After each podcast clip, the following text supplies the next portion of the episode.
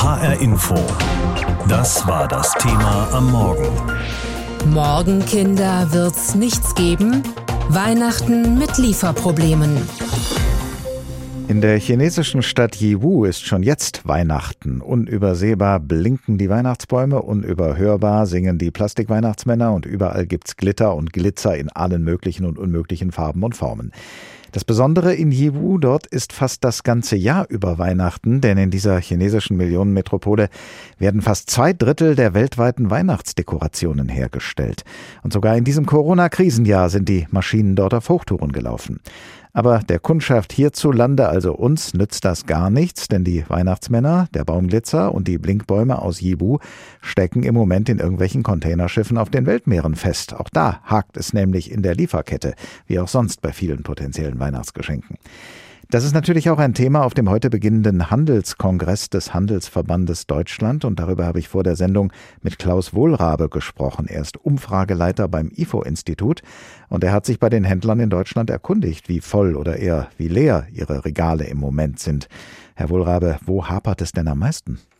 Also an der Spitze bei unseren befragten Einzelnen waren die Fahrradhändler. Also die Fahrradhändler sagen, dass sie im Moment insbesondere Elektroräder nicht alle liefern können, obwohl sie eine sehr hohe Nachfrage danach haben.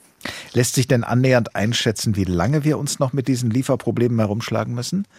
Ja, das kann ich einschätzen. Wir haben die Einzelhändler nämlich auch gefragt, wie lange sie glauben, dass die Probleme noch andauern werden. Und sie haben uns im Schnitt gesagt, dass es noch zehn Monate dauern wird. Das heißt, Weihnachten wird zum Problem teilweise werden. Also Mitte des nächsten Jahres sollte sich das dann wieder beruhigt haben. Was bedeutet das so lange für die Preise? Werden Smartphones, Kinderfahrräder, Konsolen und andere beliebte Geschenke teurer? In vielen Fällen wird das so sein, denn die Einzelhändler und auch die Hersteller von den ganzen Konsumprodukten haben uns gesagt, dass sie planen, die Preise zu erhöhen, denn die Nachfrage ist hoch und das ist dann klassische Angebot und Nachfrage. Wenn die Nachfrage hoch ist, aber das Angebot knapp, werden die Preise erhöht und das ist angekündigt auch vor Weihnachten. Und wenn die Engpässe vorüber sind, sinken dann die Preise wieder oder lassen die Händler sie so hoch, wie sie sind, weil wir uns so schön daran gewöhnt haben in der Zwischenzeit? Ich glaube, das wird teilweise so sein. Das hängt insbesondere in Branchen, wo der Wettbewerb nicht so hoch ist. Wenn wir eine sehr wettbewerbsintensive Branche haben, wo es viele Anbieter gibt, dann kann man schon erwarten, dass die Preise wieder sinken werden. Aber ich denke auch schon, dass der ein oder andere Händler wenn er merkt, dass die Produkte trotzdem abverkauft werden, dass er dann die Preise auf dem oberen Niveau lassen wird. Der Handel trommelt ja schon mächtig für die anstehenden Shopping-Großkampftage Black Friday und Cyber Monday. Was raten Sie allen, die sicher sein wollen, ein bestimmtes Handy oder ein besonderes Spielzeug zu ergattern? Auf jeden Fall dann zuschlagen?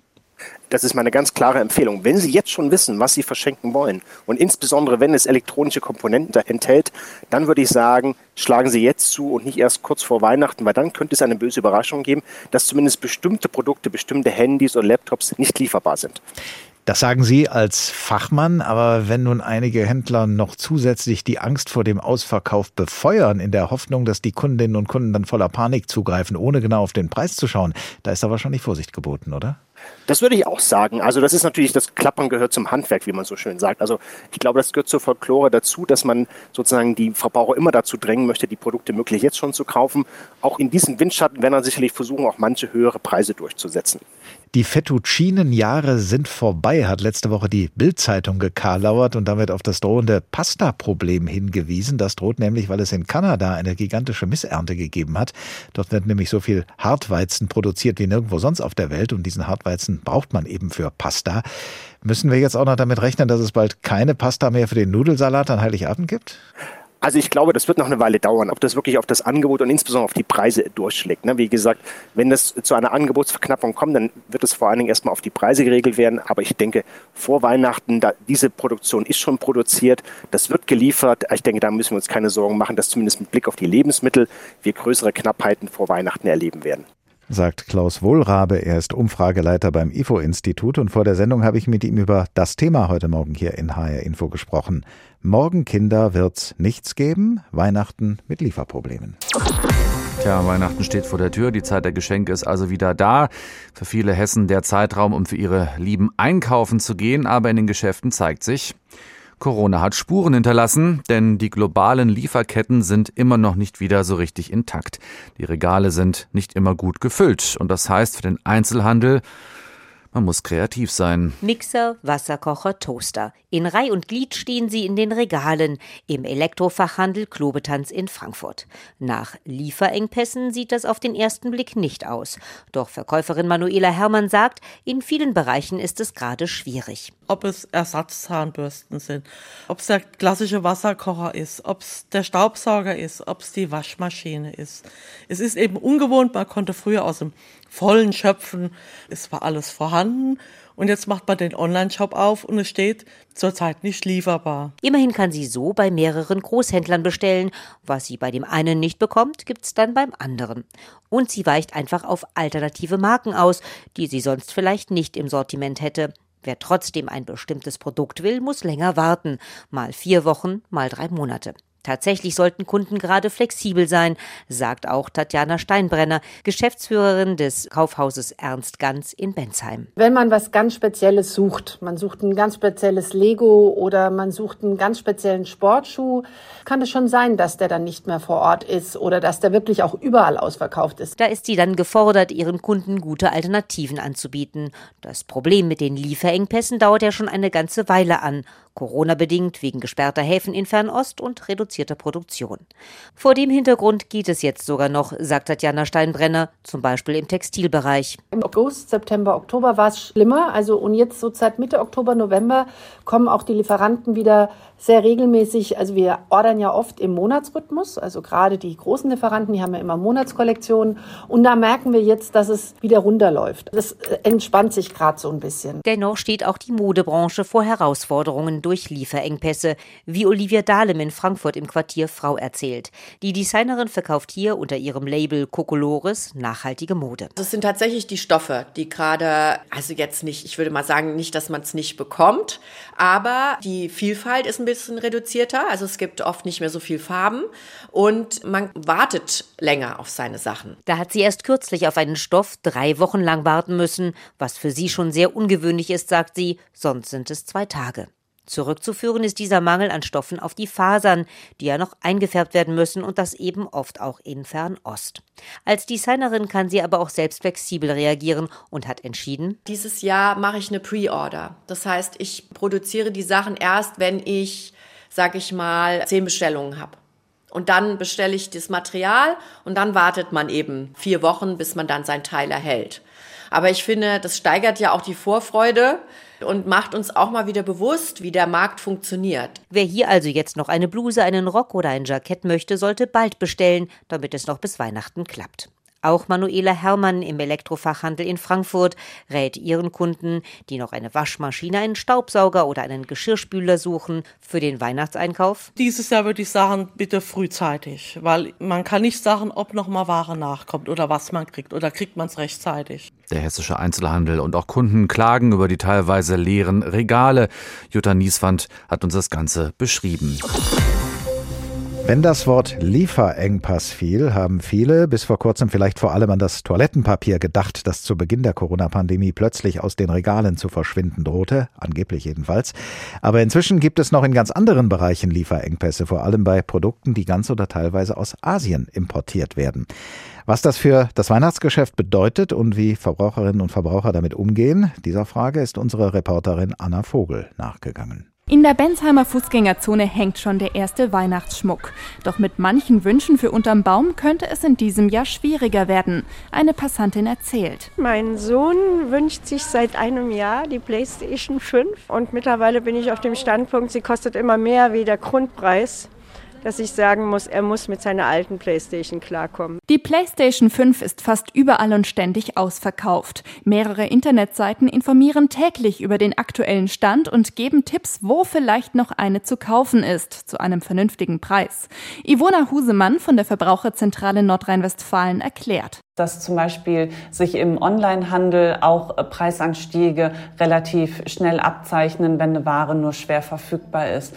Deswegen ist es auch gerade dieses es ja wichtig, die Preise mit dem stationären Handel zu vergleichen, denn der stationäre Handel kauft in der Regel viel frühzeitiger ein und kann deswegen unter Umständen die begehrten Sachen noch haben, ohne dass sie schon wahnsinnig teuer sind. Wer dennoch online zu guten Preisen bestellt und eine Lieferfrist eingeht, kann sich auf diese auch verlassen, so Verbraucherschützerin Husemann. Wenn die Ware bis dahin nicht da ist, dann sollte man dem Anbieter noch eine Mahnung setzen mit einer Frist. Und wenn dann diese Nachfrist auch abgelaufen ist und die Ware ist immer noch nicht da, dann können Verbraucherinnen und Verbraucher vom Kaufvertrag zurücktreten. Erfahrungen mit Lieferengpässen haben inzwischen schon mehrere Bergsträßer gemacht. Ich musste mir letztens ein neues Handy kaufen und da habe ich festgestellt, dass einfach nicht mehr so viel Auswahl da ist. Unsere Spülmaschine läuft schon seit Monaten nicht mehr, weil das Ersatzteil nicht beikommt. Und ich habe jetzt auf ein Ersatzteil für meine Taschenuhr vier Monate gewartet. Das ist heute angekommen. Jetzt geht es endlich wieder. Von Engpässen bei Spielwaren hat auch schon ein Vater gehört, der mit seinem Sohn in Heppenheim unterwegs ist. Mit Blick auf Weihnachtsgeschenke scherzt er. Na, dann gibt es halt mal keine. Ne? Oder willst du unbedingt Weihnachtsgeschenke? Ja. Hm, so ein Mist. Ausfallen muss Weihnachten wegen der Lieferengpässe noch lange nicht. Immerhin sind die Regale nach wie vor gut gefüllt. Und es gibt auch noch die Möglichkeit, Gebrauchtes sicher zu kaufen, so Verbraucherschützerin Husemann. Gerade auch im Elektronikbereich. Wenn man etwas online beim Händler kauft, ein refurbishtes oder gebrauchtes Produkt, dann gilt auch da das Widerrufsrecht. Das heißt, die Absicherung des Kunden ist ähnlich hoch wie bei Neuware. Ohne Gewährleistung, dafür aber besonders nachhaltig und günstig können auch Gebrauchtkäufe von privat sein. Eine junge Mutter aus Heppenheim sieht das als gute Alternative. Ich habe das jetzt mit Freunden auch besprochen, dass wir einfach gucken, was können vielleicht andere gebrauchen, was wir nicht mehr brauchen und so. Und für meinen Sohn kaufe ich sowieso gebrauchtes Holzspielzeug auf eBay Kleinanzeigen, weil es neu viel zu teuer ist. Ihre Meinung, ein tolles Geschenk muss nicht viel kosten. Das sieht auch eine Erzieherin wenige Meter weiter so. Ihr Tipp bei eventuellen Lieferengpässen? Zum Beispiel schöne Gutscheine oder halt einfach, dass man einfach was mit der Familie oder Freunden unternimmt und eine schöne Zeit hat. Auch ohne ein neues Handy. Weihnachten ohne Geschenke, das ist für die meisten von uns undenkbar. Und so würden normalerweise in gut sechs Wochen blitzende Kinderfahrräder mit bunten Schleifen geschmückt und schicke Smartphones oder futuristische Spielekonsolen eingepackt. Und das alles würde hübsch unterm Baum drapiert. Dieses Jahr allerdings könnte es unter und neben dem Baum etwas übersichtlicher werden als sonst, denn viele beliebte Geschenke sind im Moment nicht zu bekommen, weil sie wie eine ganze Reihe anderer Güter zurzeit nicht lieferbar sind. Darüber jubeln nun diejenigen, die schon seit Jahren den Konsumtrubel rund um Weihnachten kritisieren, denn sie sehen in den aktuellen Engpässen eine echte Chance für mehr Nachhaltigkeit. Nachhaltigkeit, das ist auch ein Thema auf dem heute beginnenden Handelskongress des Handelsverbandes Deutschland. An dem nimmt Professor Felix Eckert teil von der Universität Rostock. Er ist Soziologe, Jurist, Philosoph und er leitet die Forschungsstelle Nachhaltigkeit und Klimapolitik in Leipzig. Mit ihm habe ich vor der Sendung gesprochen. Herr Professor Eckert, sind leere Regale tatsächlich eine Chance für mehr Nachhaltigkeit, weil dann eher das gebrauchte Smartphone oder das schon benutzte Kinderfahrrad gekauft wird? Nachhaltigkeit meint ja, dass wir so leben und wirtschaften sollen, dass es auf Dauer gut geht und weltweit gut geht. Das kann man konkretisieren zum Beispiel durch das 1,5 Grad Ziel im internationalen Klimaschutz. Und wenn wir so ein Ziel nehmen, dann stellen wir tatsächlich fest, es muss in wenigen Jahren sich Grundlegendes ändern. Und wenn wir das in 10 bis 15 Jahren komplett hinbekommen wollen, dann reichen technische Optionen wahrscheinlich alleine nicht aus. Dann geht es tatsächlich auch um mehr Genügsamkeit, ob jetzt freiwillig oder politisch herbeigeführt. Insofern ist weniger kaufen und nicht nur smarter kaufen in der Tat ein zentraler Schritt wahrscheinlich hin zu mehr Nachhaltigkeit. Freiwillig oder von außen herbeigeführt, sagen Sie, es gibt ja diese alte Fabel vom Fuchs und den Trauben. Der Fuchs kann die Trauben nicht erreichen, weil sie zu hoch am Baum hängen und sagt daraufhin, dass ihm die Trauben sowieso viel zu sauer sind. Er redet sich also den erzwungenen Verzicht schön. Machen wir das vielleicht auch gerade mit dem Lieferengpass, indem wir sagen, das ist doch eigentlich ganz gut, das ist nachhaltig? Ich nehme nicht wahr, dass sehr viele Menschen sich das einreden. Es ist eher umgekehrt so, dass wir alle permanent in Panik darüber reden, ob es in Politik, in Gesellschaft oder Wissenschaft ist, dass wir denken, es ist ja gar nicht zu ertragen, wenn wir mal ein bisschen weniger haben. Ich mache mal einen Vergleich auf. Ich bin Jahrgang 1972. Wir sind heute im Schnitt statistisch fünfmal so wohlhabend wie damals. Aber wir sind natürlich nicht fünfmal so glücklich. Das Grundproblem beim menschlichen Glück ist ja, wir vergleichen uns pausenlos mit anderen. Und weil wir nur Leute um uns herum sehen, die Handys haben, denken wir, ohne Handy kann man gar nicht leben. Das ist aber nicht so, dass uns das zwangsläufig zufriedener macht. Und was es definitiv nicht macht, gemacht. Es führt nicht zu mehr Nachhaltigkeit. Wir gehen die ganzen drastischen Risiken ein, die zum Beispiel mit dem Klimawandel verbunden sind. Wir laufen hinein in eine Welt mit Kriegen um Wasser, um Nahrung, mit riesigen Migrationsbewegungen. Und das wird uns ganz sicher dann nicht glücklich machen. Das, was Sie da gerade beschrieben haben, dass immer mehr haben wollen, das wird ja befördert vom Handel und von der Industrie. Gerade erst war der Singles Day. In neun Tagen folgt dann der Black Friday und danach kommt der Cyber Monday um die Ecke. Das sind alles Tage, an denen die Geschäfte mit Schnäppchenpreisen die Werbetrommel rühren. Gleichzeitig ruft die Boulevardpresse schon die Knappkrise aus und animiert alle, jetzt schon Weihnachtsgeschenke zu kaufen, solange noch was da ist. Wie kann sich denn in diesem Ohren- und Sinnesbetäubenden Rummel das zarte Stimmchen der Nachhaltigkeit Gehör verschaffen? Wir müssen begreifen, dass alle Menschen, ob das Politiker sind, ob das jetzt Einzelhändler oder wir alle sind, anderen Verhaltensmotiven vorrangig folgen und nicht Faktenwissen und Werthaltungen. Zum Beispiel Eigennutzenkalkülen, zum Beispiel Normalitätsvorstellungen. Ist doch ganz normal, immer mehr zu kaufen. Ist doch ganz normal, immer weitere Reisen zu machen. Und emotionale Faktoren spielen auch eine große Rolle. Verdrängung, Bequemlichkeit, die Neigung zu Ausreden, Sündenbockdenken. Es sind doch irgendwie andere an den Problemen, nicht Nachhaltigkeit und Klimawandel und so schuld. Insofern fühlt sich halt niemand so richtig zuständig. Letztendlich kommen wir da nur gemeinsam raus. Gesellschaftlicher Wandel geht im Wechselspiel verschiedener Akteure. Dafür brauchen wir natürlich auch einen anderen politischen Rahmen, aber auch den muss man erkämpfen. Da müssen Leute in die Parteien, in die Verbände, auf die Demos gehen und es müssen auch Leute beginnen vorzumachen, schon im Alltag, dass sie anders leben können. Ansonsten traut sich nämlich die Politik auch nicht zu handeln, weil sie denkt, na dann werden wir abgewählt. Jetzt merken wir ja womöglich äh, mehr als früher, dass zum Beispiel Corona-Krise, Containerengpässe, Rohstoffmangel, leere Regale, dass das alles irgendwie mit allem zusammenhängt. Weitet also diese Krise möglicherweise unseren Blick auf die globalen Probleme, weil sie uns zeigt, welche Lieferkette wir mit jedem Klick auf den Bestellbutton auslösen? Das Problem ist, wie wir gerade schon feststellten, Bewusstsein, also Faktenwissen und Werthaltung beeinflussen unser Verhalten nur sehr begrenzt. Zudem ist es schwierig, bei Corona gewonnene Erkenntnisse auf zum Beispiel das Klimaproblem zu übertragen, weil beim Corona-Problem, da fürchten wir ganz direkt um unser Leben, jedenfalls die meisten Menschen. Das kann man beim Klimawandel jetzt nicht sagen. Da sterben zwar auch heute schon Menschen, und zwar gar nicht mal so wenige, dadurch, dass eben zum Beispiel die Wasserversorgung prekär wird in Afrika, dadurch, dass wir Hitzewellen auch in Europa haben. Aber das können wir emotional eben noch wunderbar verdrängen. Insofern wird es schon noch ein erheblicher Schritt sein von den Erkenntnissen der Corona-Krise zu einer Lösung der Klimakrise.